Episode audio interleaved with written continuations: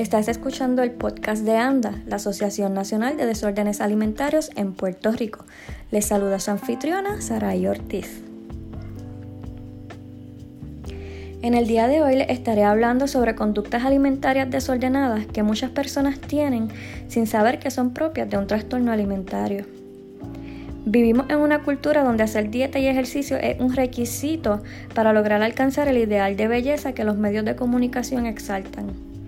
Estas dietas y estos regímenes de ejercicios comparten características con los criterios de diagnóstico de trastornos alimentarios que aparecen en el DSM-5, que es el Manual de Diagnóstico y Estadísticas de Trastornos Mentales.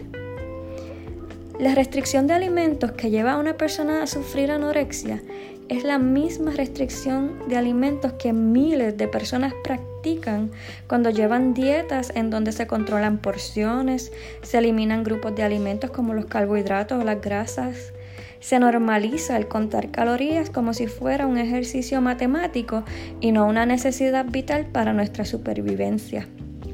La diferencia entre una persona con anorexia y una que está en dieta realmente es el tiempo y la intensidad con que practica esto que le acabo de describir. Son, los mismos, son las mismas costumbres, son las mismas características. La diferencia es la intensidad y la obsesión con las que lo hacen. Y lo peor de todo es que esto se ha convertido en algo normal.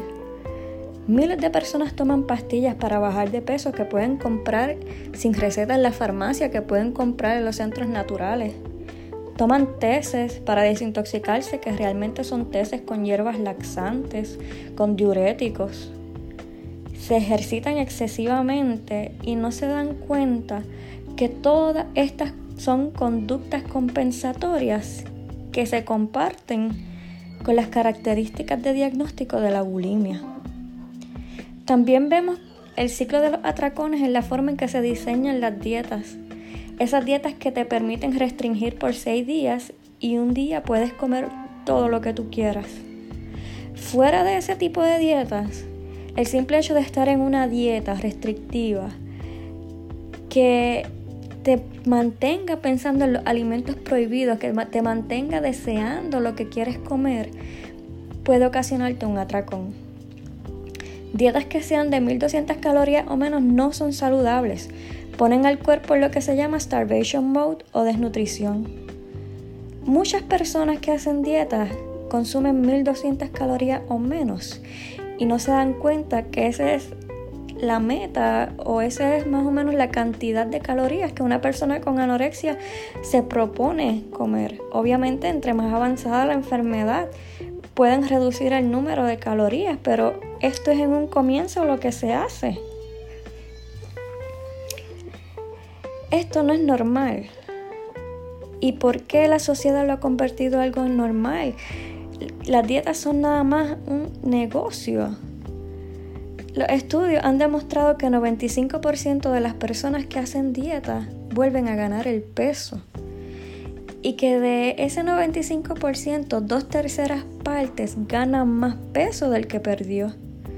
Sin embargo, cuando esto nos pasa, no se nos ocurre pensar que es culpa de la dieta, no se nos ocurre pensar que es un negocio falso. No, lo que pensamos es que es culpa nuestra, que fallamos, que, no intentamos lo suficiente, que, que caímos en las garras de la comida chatarra. Y es así como seguimos probando dieta tras dieta, ejercicio tras ejercicio, remedio y haciendo locuras en este intento interminable de rebajar. El mensaje que está oculto detrás de todas estas dietas es que no somos suficientes. El mensaje que, sale a veces en la televisión, en las revistas, en los anuncios, ten el mejor cuerpo que, que has tenido, prepárate para lucir tu bikini, sorprende a todos en estas fiestas. Entonces, ¿qué significa esto? Que no tenemos valor a menos que tengamos una talla pequeña, que debemos lucir como las modelos de las revistas, las fotos retocadas en Instagram, ser más perfectas que alguien que ha sido completamente transformado en Photoshop. Esto es algo que nunca lograremos porque ese ideal es falso. Pero mientras no nos aceptemos como somos, mientras creamos la mentira que nos han predicado desde que somos pequeños, mientras no entendamos que podemos amarnos y ser felices sin importar nuestro tamaño, seguiremos cayendo en las garras de las dietas, de los negocios que nos venden remedios para curar nuestras inseguridades, de las conductas alimentarias desordenadas y es posible que hasta en los trastornos alimentarios mismos. Es por esto que hoy yo te invito a comenzar a repensar lo que la industria de la moda, de la dieta y de los ejercicios nos está vendiendo. Y por qué a esta industria le urge que no aceptemos la belleza que nos habita naturalmente. ¿Por qué dañar nuestra autoestima? ¿Por qué mantenernos ocupadas en un ciclo constante de hacer dietas y ejercicios de fallar y volver a intentarlo y de no aceptar nuestro cuerpo simplemente como es. Piénsalo. Hasta la próxima.